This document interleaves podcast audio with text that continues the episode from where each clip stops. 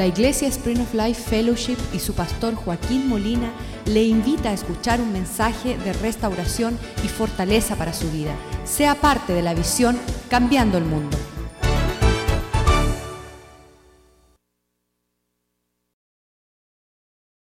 mejor tipo. Tu palabra es como un pan que nutre nuestro espíritu, es como luz que alumbra nuestra senda, es como una espada de doble filo, Señor, que corta lo profundo de quienes somos y qué está sucediendo en este mundo. Pedimos que tu palabra, como una buena semilla, sea sembrada en un buen corazón esta noche y que exista esa cosecha de un buen fruto que glorifique tu nombre, Señor. Pedimos que tú, Señor, sea enaltecido, Señor, y que tú vele por tu palabra para verla ser cumplida en nosotros y que tu palabra nos dé las advertencias y la corrección y la enseñanza que necesitamos para no sufrir pérdida y destrucción. Prospera tu palabra en nuestras vidas, en nuestros corazones, Señor, para no pecar contra ti. Te lo pedimos esta noche, Señor. Y que esta palabra sea una bendición doquiera que vaya. En el nombre de Jesús te lo pedimos. Amén y amén. Hace 29 años atrás, cuando primero fui confrontado por una joven pequeña, una prima que me miró y dijo, Joaquín, te vas para el infierno. Y no sé qué autoridad había en esas palabras, pero la curiosidad me dio a mí que era mucho mayor que ella ir a buscar la palabra. Y cuando abrí la palabra de Dios a darle una última ojeada antes de echarla a un lado, descartarla, vi las palabras allí, maldición por, desobediencia. Maldiciones por la desobediencia. Y cuando yo vi esas palabras en ese libro, me preocupé porque pensaba que en la palabra de Dios no había cosa alguna impía, torcida y mala. Y yo sabía que la palabra maldición nos da hasta preocupación escuchar. Esa es, una, es una palabra profana, decir maldito, maldito sea, maldición. Y cuando yo vi esas palabras en la Biblia, yo me preocupé por decir, ¿por qué en un libro santo hay palabras como esa? Y comencé a leer las consecuencias de desobediencia en Deuteronomio 28, 15. Y acontecerá que si no oyeres la voz de tu Dios para procurar cumplir estas palabras y estos mandamientos y estos estatutos que yo te intimo hoy, que vendrán sobre ti todas estas maldiciones hasta que te alcancen, alcancen y te alcanzarán. Y me preocupé yo en ver esas palabras porque uno no acostumbra a ver en un libro bueno cosas malas. Y más me preocupo cuando pasa el tiempo ver que esas palabras fueron dirigidas no a un pueblo pagano que desconocía a Dios, no un pueblo que merecía las consecuencias de su maldad, sino estaban dirigidas al mismo eh, pueblo de Dios. Al pueblo del Señor, Él estaba advirtiendo que habían consecuencias por no seguir sus instrucciones. Me preocupé para saber que Dios era fiel para advertirnos a nosotros las consecuencias de caminar en una forma errónea. Cuando yo fui cristiano, empecé a caminar con el Señor, escuché en Apocalipsis 12 que Satanás con su cola iba a arrasar con una tercera parte de las estrellas. Los pastores en estos días, en esos días nos decían que esa tercera parte de las estrellas que iluminaban el, el cielo eran pastores que iban a caer. Para nosotros decir que un pastor iba a caer era como decir que Superman iba a morir que era imposible que un hombre que predique la palabra pudiera ser descalificado.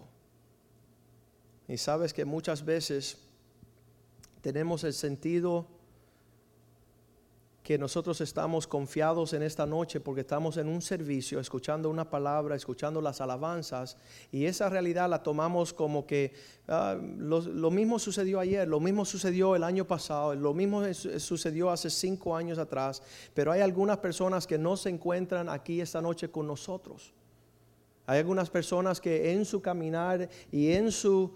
Ah, jornada cristiana, llegó el tiempo donde algo sucedió y la Biblia dice que esto acontecerá más y más en lo que llegan los finales tiempos. Para ello ya no es acostumbrado el escuchar la palabra, un cántico. Y es por eso que todos los días, y yo le puedo decir con toda honestidad, este hombre que está aquí se preocupa por su caminar cristiano diariamente. Diariamente mi preocupación es, me vuelvo un cínico, me vuelvo un endurecido, me vuelvo una persona que no puedo yo percibir la grandeza y el privilegio de sentarme a la mesa del Señor a participar de cosas que dice la Biblia son los dones de ah, las ah, cosas eternas, son lo que estamos participando ahora no es ningún no es ninguna oferta terrenal. Y ellos no se están deslizando de una iglesia en Miami, no se están deslizando de una amistad con un pastor, no se están deslizando de desconectarse con amistades cristianas, se están apartando del mismo Señor de la gloria. Están desconectándose de poder ah, pesar y, y soportar las cuestiones que Dios tiene para nosotros. Estos hombres grandes, yo lo he conocido, ya han pasado 29 años y en verdad que la mayoría de los pastores que nos predicaron a nosotros ahora son unos cínicos, unos escépticos, son personas que están caminando lejos de tomar seriedad estas cosas. No creen en la palabra. No, no se congregan. No están en la presencia de Dios.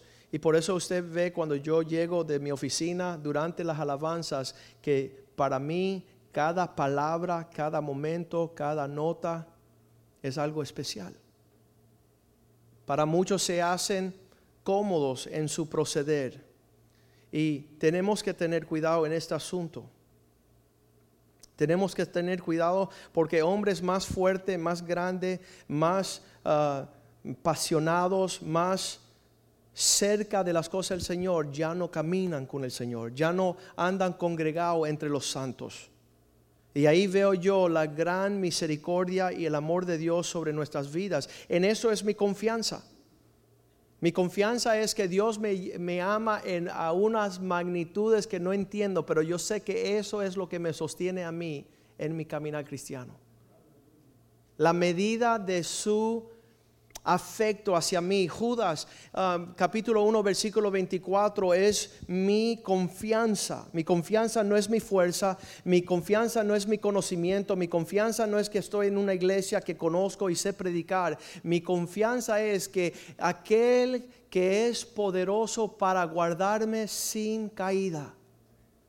Hay uno que, que es grande y poderoso para mantenernos eh, guardándonos sin caída y presentarnos sin manchas delante de su gloria con gran alegría. Yo no sé si estás viendo las Olimpiadas en estos días, pero después que un atleta hace boom, boom, boom y no se cayó y se presenta ante el juez y dice, la hice. Y el gozo que él tiene de no haber caído es el gozo que yo sé que voy a saborear el día que me pare delante de la presencia de Dios. No es una, no es una tristeza de, de permitirme el lujo de haberme resbalado, desviarme de lo que Dios quiere para nuestras vidas. Él es capaz de mantenernos, guardarnos, protegernos sin caída, sin resbalar, delante de su presencia sin mancha alguna. ¿Usted se imagina que Dios es capaz de ser el cual obra? Que Dios es capaz de todas tus debilidades, toda tu torzadera, Dios meter su mano, arreglar, ajustar, medir, para que tú delante de su presencia no tengas de qué avergonzarte. Y lo que está sucediendo más y más en nuestros tiempos son aquellos hombres que de alguna forma o otra ya no es normal ello estar en presencia del Señor, tomar las cosas de Dios en serio poder caminar dando un testimonio. Dice que en los últimos días no, dice que no soportarán cosa sana en cuanto a la doctrina. De alguna forma Satanás entró y desvió, alteró el ADN, alteró el pensamiento, vino a traer algo en ellos que causó este deslice Este, este rompimiento, estaba hablando hoy con el hermano Ralph, yo le dije a Ralph, yo no sé cómo este virus entra en el cristiano para alejarse de un Dios tan bueno, de alejarse de la, la congregación de aquellas personas que aman a Dios y le alaban y le sirven. ¿Qué es lo que entra en el corazón del hombre? Las amenazas habían sido proclamadas desde el principio. Me acuerdo un pastor uh, decir en Lucas 9:62, él decía que cuando uno pone su mano sobre el arado, si mira hacia atrás, no es digno del reino de Dios.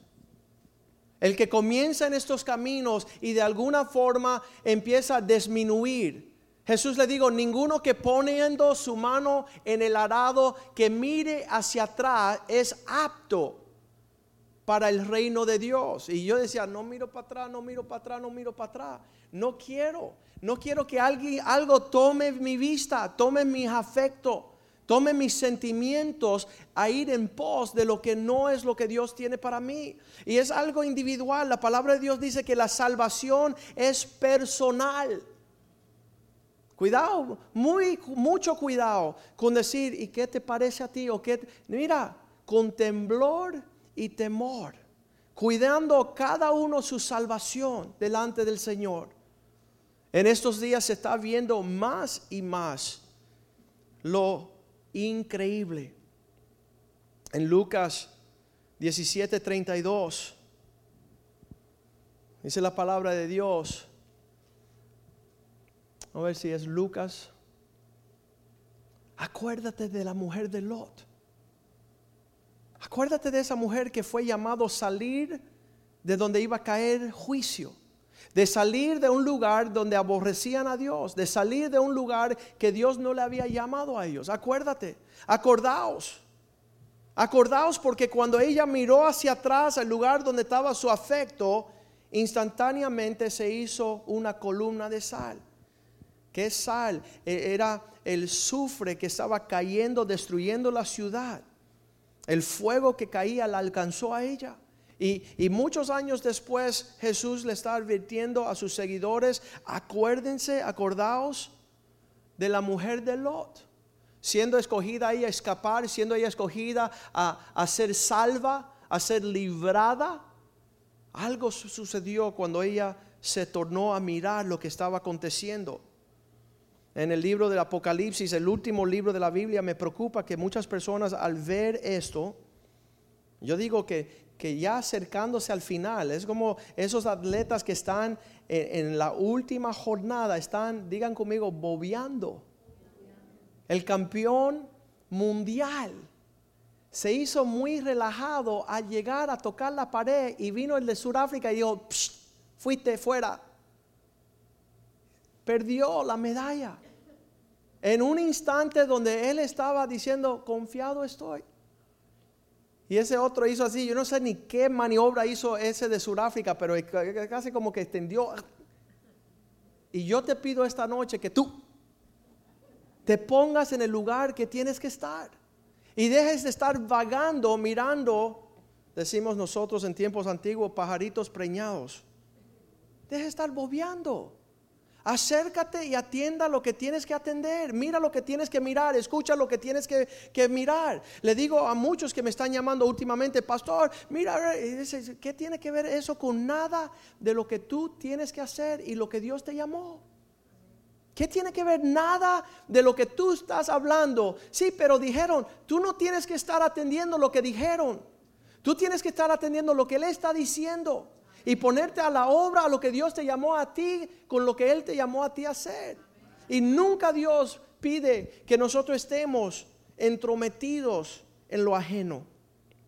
Apocalipsis, el último libro de la Biblia, me preocupa que una de las reprensiones que Dios dice, vuélvete a mí. Apocalipsis 2.4. Esto tengo contra ti, que has dejado tu primer amor. ¿Cómo que en la brecha final, donde estamos por ya llegar al campeonato, vamos a estar enfriándonos en ese, en ese reflejo, en ese, no sé ni cómo llamarle, pero es una expresión interna de, darle calor y seriedad a los sentimientos que Dios merita. Dale sentimientos a lo que Dios merita. Dice el versículo 5, acuérdate de, desde dónde has caído. Vuélvete, arrepiéntete. Y haz las primeras obras. Pues si no, y, siempre la amenaza, ¿verdad? Y no nos gusta, bueno, ya me amenazaste, ya no voy a hacer lo que me dijiste. No, Dios te va a amenazar y vas a, va a cumplir la amenaza va a cumplir con aquello que te está diciendo, si no vuelves, te quitaré tu candelario, candelero, de su lugar, si no te hubieres arrepentido. Si no vuelves al lugar que tienes que volver, hay consecuencias y consecuencias severas y nosotros no nos gustan estas palabras, no nos gusta maldición, no nos gusta que algunos se han caído, no nos gusta que advierte la Biblia que muchos más se van a caer, muchos más van a estar bobeando. Me acuerdo siempre del relato que tengo yo con, con el tío favorito, ¿verdad? El tío favorito mío, a los 10 años desapareció, ¡boom! Y dejaron de hablar del tío. Y ya el tío, en un procedimiento que se llama divorcio, perdí a alguien que era precioso para mi vida. igual que las maldiciones y el divorcio y los juicios, hay este aspecto de aquellos que se deslizan, aquellos que se van en un rumbo aparte, en aquellos que ya dejaron de caminar con el Señor en una forma que merita. Y por toda la palabra de Dios vemos estas, estas llamadas, e, el corazón de Dios en Apocalipsis 3:15, el próximo capítulo, eh, nuevamente viene la advertencia, eh, hubiera deseado, conozco tus obras, que ni frío ni caliente, ojalá fuese frío o caliente. Eres un camaleón, vas cambiando de temperatura según donde estás. Vas cambiando de colores según con quién te rodeas. Y Dios ahí está dando la advertencia a este hombre y dice, por cuanto eres tibio, te vomitaré de mi boca, como no te has decidido. Porque tú dices que estoy rico, que tengo, ah, ¿cómo dice? No tengo necesidad de nada. Me he enriquecido, de ninguna cosa tengo necesidad y no sabes que eres un desventurado, miserable, pobre, ciego, desnudo. Y aconsejo que compre de mí los verdaderos tesoros y que te vista con las vestimentas las cuales yo voy a probar. Y cubras con esta vestimenta la vergüenza de tu desnudez. Unge tus ojos con colirio para que veas como yo veo. Vuelve, vuelve, vuelve atrás. Muchas veces vemos el deslizamiento, el descarriamiento, el salirnos de los caminos del Señor como algo que es fácil. Pero le voy a decir algo, no es fácil y regresar no es fácil tampoco. Muchas personas dicen, pastor, ¿por qué no haces lo que dijo Jesús en Mateo 18, 12? ¿Qué dice en Mateo 18, 12? Bueno, dice el relato de que había un pastor estaba velando. Un hombre tenía 100 ovejas y se descarrió una de ellas. No es que él deje la 99 y va por los montes a buscar la que se había descarriado. Y todo el mundo dice, amén. Eso es lo que hace el Señor. Él va a buscar la oveja descarriada. Versículo 13 dice, al encontrarla, si, si acontece que él la encuentra, de cierto os digo que se regocija, más por e, aquella que por las 99 que no se descarriaron. Y es verdad.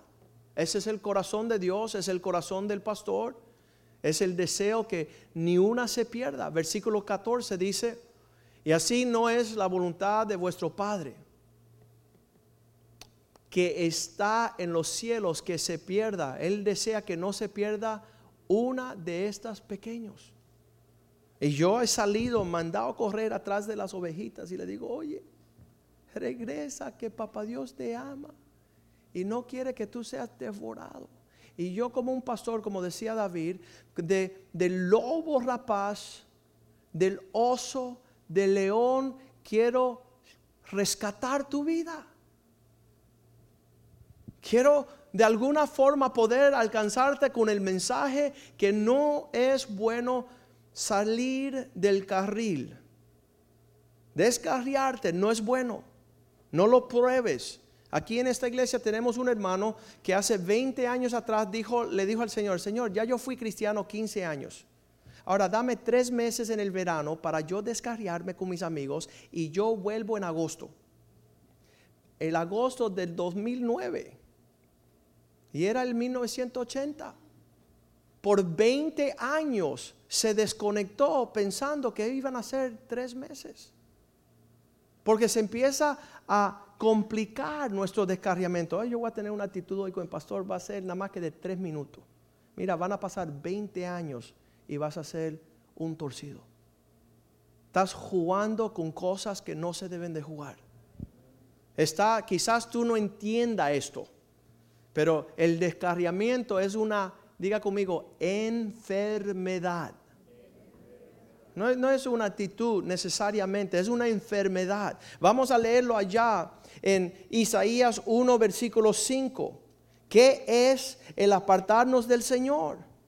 El apartarnos del Señor es una enfermedad y la palabra dice, ¿por qué tienes deseo de recibir aún más castigo?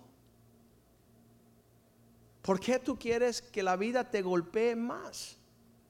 Eso es una enfermedad. No sé si se llama masoquismo o qué, pero dice, ¿por qué querréis ser castigados aún? Todavía van a seguir revelándose. Toda vuestra cabeza está enferma. No estás pensando bien. Ahí no está operando algo saludable. Tú estás volteando. Dice, todo tu, tu cabeza enferma y tu corazón infectado. Cabeza enferma, corazón infectado. Cualquiera que se quiera apartar de un Dios bueno tiene que estar enfermo de la cabeza. Su corazón tiene que estar sumamente afectado. De levantarse y irse del Dios vivo. Irse de su primer amor. Eh, quitarse del evangelio de las buenas nuevas. Primera de Timoteo 5:15 dice que son tan enfermos mentalmente y dentro de ellos su corazón que ellos se apartan en pos de Satanás. eso nos tiene que preocupar. Porque ya algunos se han apartado y están yendo en camino, en dirección de, de ese padre de mentiras que le está, ven, ven, ven en pos de mí. Ven con tus actitudes, ven con todos tus mente enferma, con tu corazón torcido, ven que te voy a triturar. ¿Cuántos saben que, Jesucristo viendo esta foto, esta foto de uno de sus discípulos y él veía claro como, como Pedro ya estaba preparándose para ir en pos de Satanás en Lucas 22, 31. Dice, Simón, Simón, Satanás me ha pedido zarandearte, pero rico como el trigo. Rico. Una, dijo también el Señor, Simón, Simón, he aquí Satanás os ha pedido para zarandearlos como a trigo.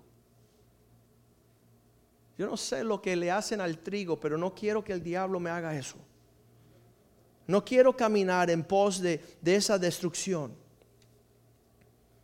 El hijo pródigo, qué mente enferma, qué corazón torcido que quiere alejarse de la herencia de su papá. Quiere ir a vivir su vida mientras más lejos. Eh, eh, acuérdense esto siempre, escúchenme acá. La familia, prosperidad. Punto. Todo lo que es familia, Dios lo estableció para que prosperara. Satanás está loco por sacarte de familia en toda su descripción. La familia es el plan de Dios para la prosperidad del hombre. Y ha hecho un buen trabajo Satanás para que nosotros aborrecemos nuestros padres, nuestras madres, nuestra familia, nuestras hermanas, nuestros hermanos. Hey, ¿dónde te vas? Me voy a congregar allá donde nadie me conoce. Ah, qué bueno. ¿Y qué vas a hacer? ¿Qué vas a hacer con tu familia donde Dios te ha puesto para recibir prosperidad? Salmo 68, versículo 6 dice que Dios al solitario lo pone en familia para prosperarlo en todo. Salmo 6, 8, versículo 6, Dios hace habitar en familia los desamparados, los que no tienen amparo, donde no hay refugio. ¿Sabes? Aquí hay refugio, hay familia. Hay un trato mucho más estrecho que, que, un teólogo, que un predicador, que un maestro de la eh, escatología. Pablo dijo, podrán tener diez mil maestros, pero no tendrán muchos papás. Yo soy vuestro padre en el Señor, le dijo a los corintios. Yo los engendré en el Evangelio. ¿A dónde van a ir? Sabemos que Pedro se apartó y esa es una tragedia y es una crisis. Y hay que volverse loco a entender esto. Cristo salva a los discípulos, los trae, les enseña tres años.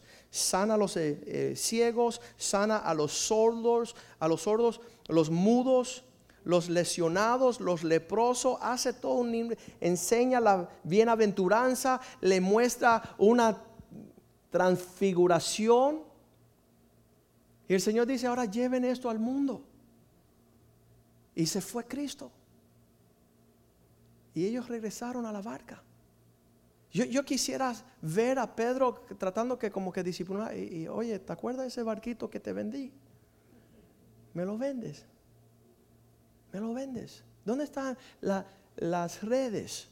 ¿Me las vende? Y, y llega Cristo, está caminando sobre la playa y se para allí y ve a esos fulanos allá pescando. Descarriados a todo dar está viéndolos. Ese muchachos tiren para la izquierda que hay más pescados allí. Y dijeron, ese es Señor. Se salió Pedro, empezó a salir para allá y dice, Señor. Se paró delante de él y le dijo, Pedro, ¿tú me amas?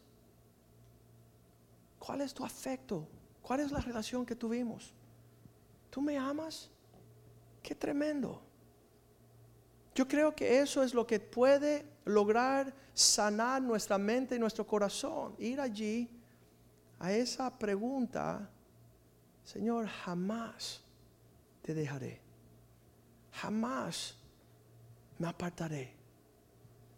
Dice la palabra de Dios que es necesario que sea una persona espiritual. Gálatas capítulo 6, versículo 1. Si alguno es sobrellevado por su pecado. Gálatas 6.1. Si alguien es atrapado en su jornada espiritual, yo sé que me lo van a poner en cualquier momento. Gálatas 6.1. Ese es Génesis, eso está cerca.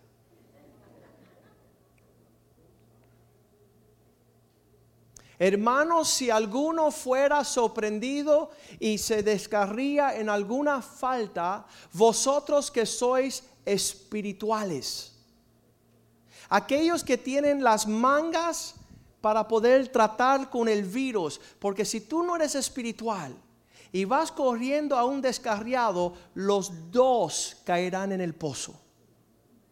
Si no tienes cuidado, Vas a, salir en la carne a decir, yo, la, la 99, yo, y tú que no puedes ni sostenerte un segundo, vas a ser atrapado. Ravi Zacharias lo dijo hace tres semanas aquí, que había un médico operando sobre una drogadicta que tenía sida y tuberculosa. Y dice que metiendo el médico allá, no tuvo tiempo de ponerse guante, se hizo una herida y, llamó al pastor y le dijo, estoy preocupado, porque ese paciente tenía una infección. Y no sea que me haya cortado y ese virus ahora viene. Y dice Rabbi Zacharias, un siervo de Dios, eso no es nada comparado a un virus espiritual a una contaminación de algo que tú fuiste ahí a, meter donde Dios no te había enviado y tú salgas peor que el enfermo. Peor. Ustedes que son más que sois espirituales. Dice que en los tiempos de Jesús tenían que mandar el leproso a verse con el sumo sacerdote. Y si el leproso no quería presentarse delante del sumo sacerdote, que Dios te prohíba atreverte tú decir voy a chequear. Porque te iba a desprender la lepra y tú ibas a morir también. Todo eso está en la Biblia. Las personas dicen, ah, eso no, eso no, ok, eso no. Ustedes que son espirituales, restaurarles con un espíritu manso. Considerando, y aquí es el punto, que a ti mismo puede ser que te suceda lo mismo. Cuidado. No vengas con, con ah, esto no me va a suceder. ¿Sabes qué? Yo, pastor, yo estoy preocupado. Cuando veo una persona obstinada, una persona rebelde, una persona que no quiere escuchar a los ancianos, a la palabra de Dios, al consejo de Dios, yo digo, oye, amigo, tú quieres proseguir en tu enfermedad. Tú quieres seguir en una condición no sanable. Dice un amigo mío, pero la iglesia no es un hospital que tenemos, sí, en el hospital vete a ver cómo tratan los enfermos, los trae, tranca cuarentena. ¿Qué significa? 40 días sin que nadie los vea. En el hospital. Y tienen cuartos especiales donde vienen personas que, puedan entender esos asuntos. El médico y la enfermera. En Jeremías capítulo 8, versículo 4, se acerca a Dios a observar la condición de su pueblo, se arrasca la cabeza y dice, no entiendo. Le diré a sí mismo, así dice el Señor, el que cae, ¿no se supone que se levante? En, en las Olimpiadas, se caen, pero enseguida se levantan. Pero no el pueblo de Dios, se caen y se quedan postrados. Y Dios dice, ve acá, el que se cae no se está supuesto levantar, el que se desvía no está supuesto volver al camino. Pero el que está enfermo la cabeza y en el corazón se cae y queda postrado. Se sale de la vía y sigue fuera de la, del carril. Versículo 5, Dios se maravilla y le dice a su pueblo estas palabras. ¿Por qué que este pueblo de Jerusalén rebelde con rebeldía perpetua? Abrazaron el engaño y no, digan conmigo, no han querido volverse.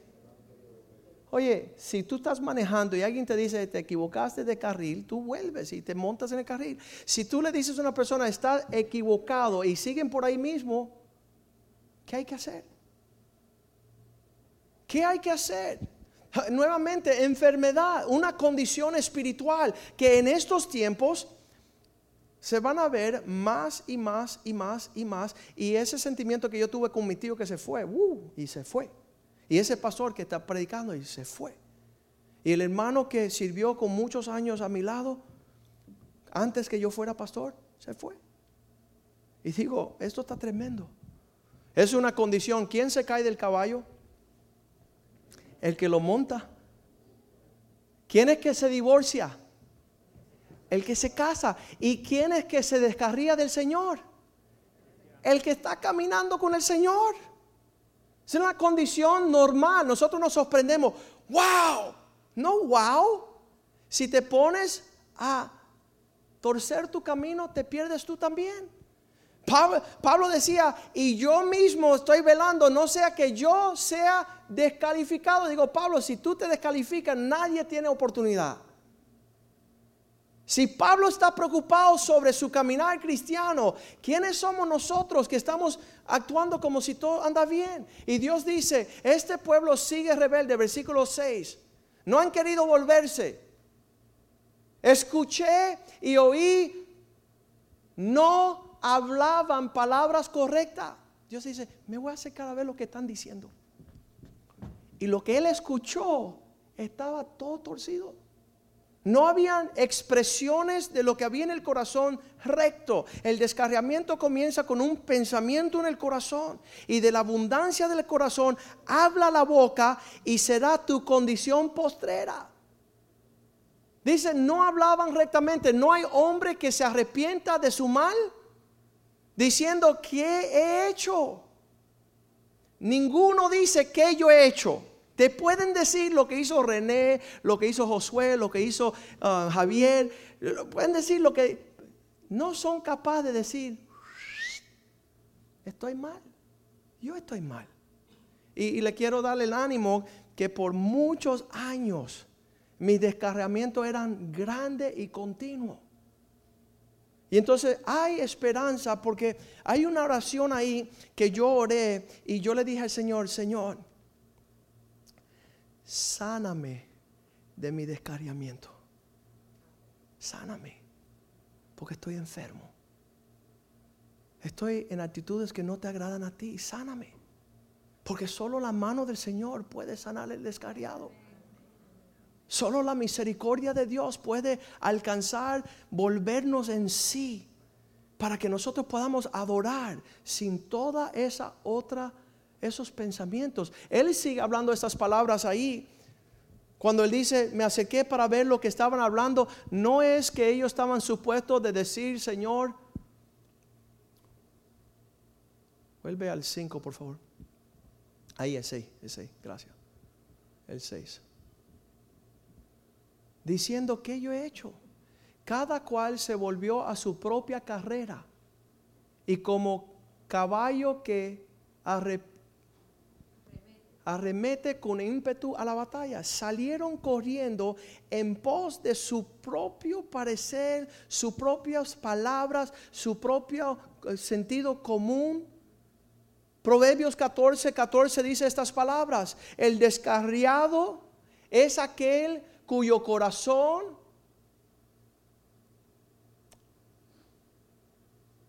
está lleno de sus propias opiniones. Dice, de sus caminos será hastiado el necio de corazón.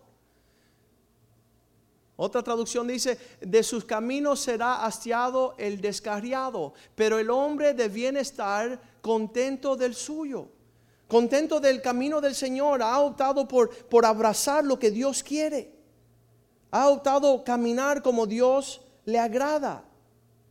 Versículo 9, volvemos a Jeremías 8, 9 para terminar. 8, eh, perdón, 8, 7. Dice, los pájaros saben cómo conducirse. La cigüeña en el cielo conoce su tiempo. La tortola y la grulla y la colondrina guardan el tiempo de su venida. Ellos saben, viene el invierno, vamos, vamos a encaminarnos que las cosas, oye, viene un tsunami, vamos a subir el monte. Los animales perciben lo que le conviene. Dicen que para los tsunamis, cuando vean que todas las ratas suben al monte, súbete tú también. Date al tanto de lo que Dios está poniendo en un instinto de aquellos que no quieren perecer. Pero mi pueblo no conoce el trato de Dios.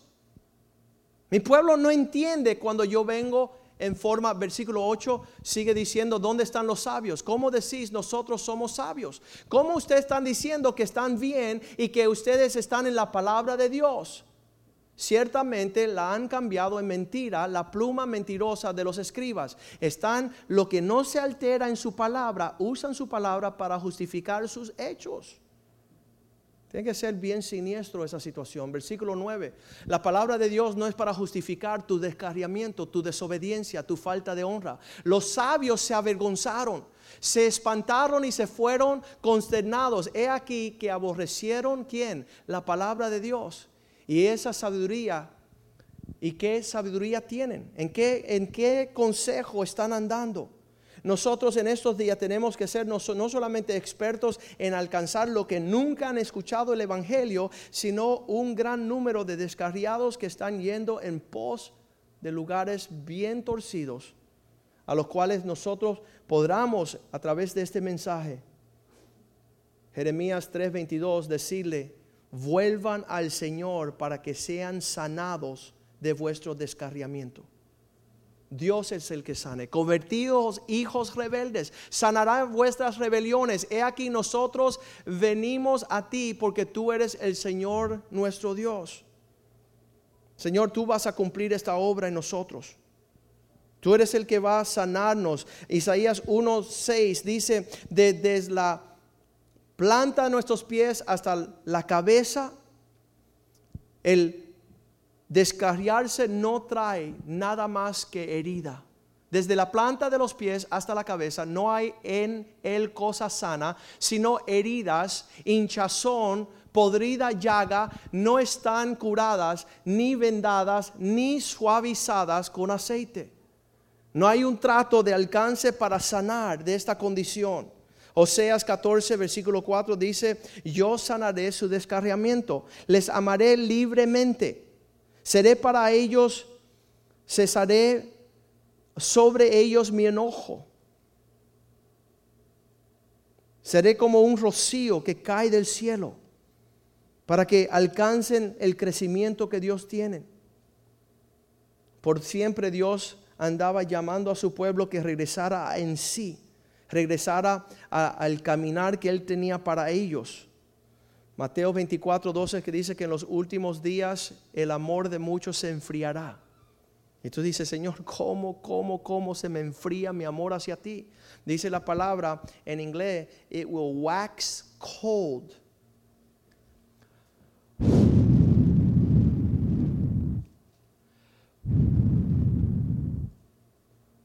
Un soplar que ni se dan cuenta, lento, que lo va apartando del Dios vivo. Se van apartando poquito a poquito.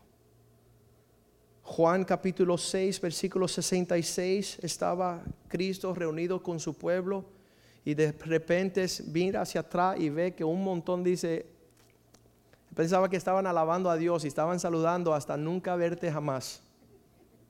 Siguiendo no un pastor, no a Pablo, no una iglesia, no un cristianismo, al Mesías, a Jesús.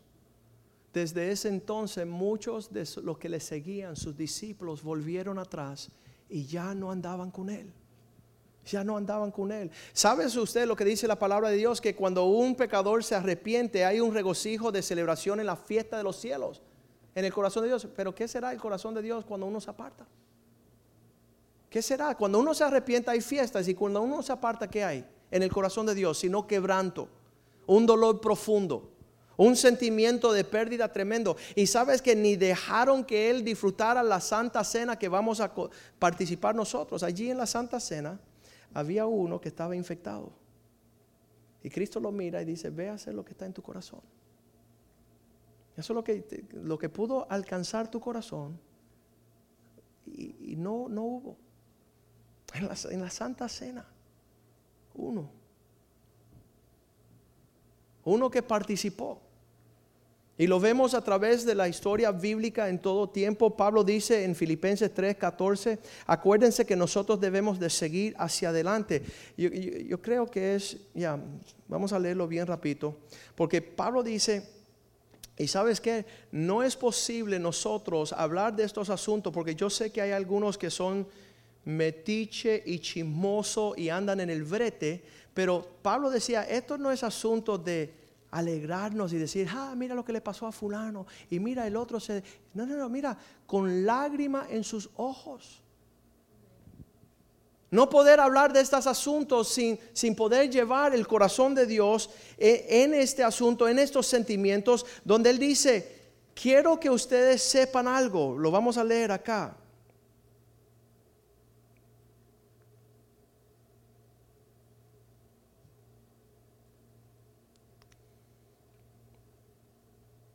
Versículo 17, 3.17.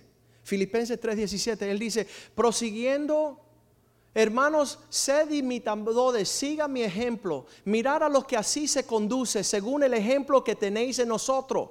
¿Por qué tú quieres que nosotros midamos el ejemplo de Pablo y aquellos que se conducen? Versículo 18. Porque aún andan, digan conmigo, muchos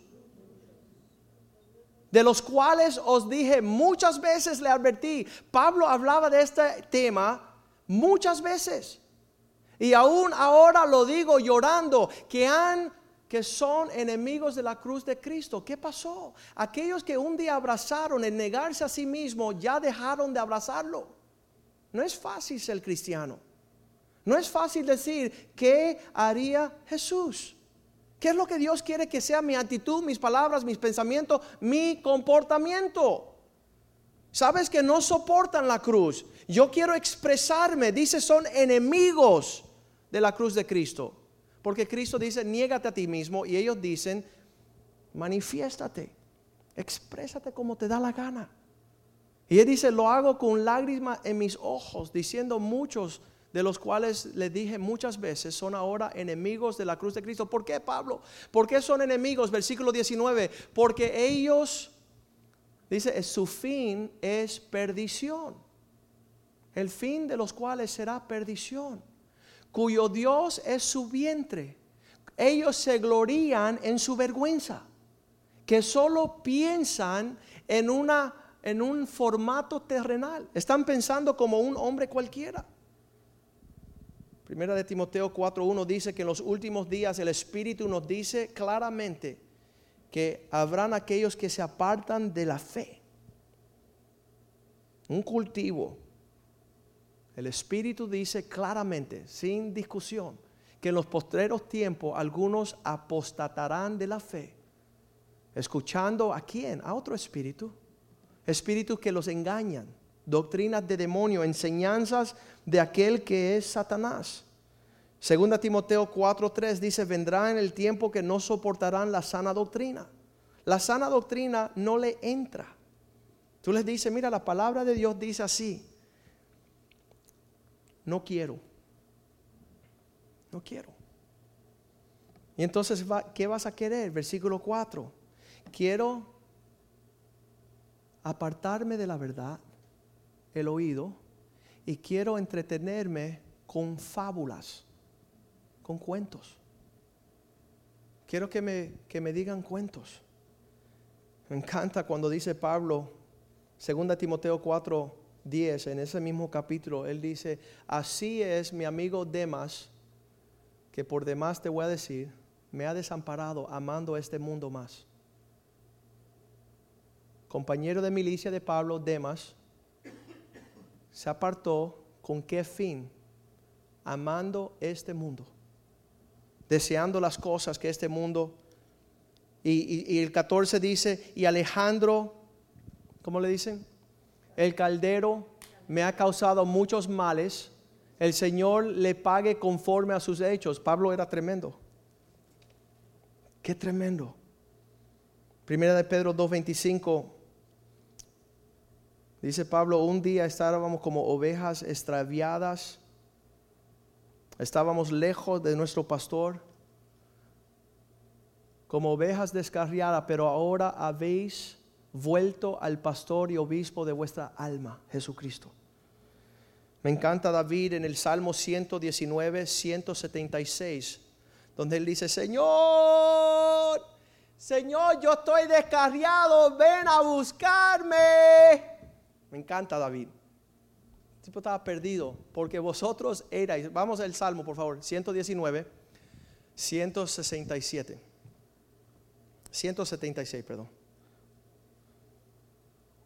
176. Yo anduve errante como oveja extraviada. Busca tu siervo, porque no me he olvidado de tus mandamientos. David decía, Señor, ven a buscarme, tráeme donde tú quieres que yo esté. Vamos a pedirle a los augieres que vengan adelante en lo que terminamos en este último versículo. Amos capítulo 6, versículo 1. Dice, cuidado vosotros que están en reposo. Cuidado a aquellos, lo voy a decir en inglés, que are taking it easy. Que están en un formato de que estoy reposado dice, hay de los reposados en Sión y de los que se confían que están en un monte, los notables, los príncipes, los líderes entre las naciones y los cuales acude a la casa de Israel. Tenga cuidado no estar en tal conformidad que se encuentre usted bien lejos de una presencia santa del Señor. Proverbios 24, 16 dice que aunque el justo cae siete veces, siete veces se levantará y seguirá corriendo. ¿Qué me dice eso? Que yo espero que exista un regreso para todos los que de alguna forma, aún pastores que yo he conocido, ministros, predicadores, evangelistas, personas que un día estaban sirviendo con alegría al Señor, de alguna forma han sufrido una condición que espero que nunca le suceda a mi vida, ni a de mis hijos, de mis nietos, que nunca suceda a ninguno de nosotros, que nosotros podemos compadecernos de aquellos que sí, de alguna forma o de otra, Satanás le ha hecho una estrategia bien, bien difícil para apartarnos del amor de Dios, para alejarnos.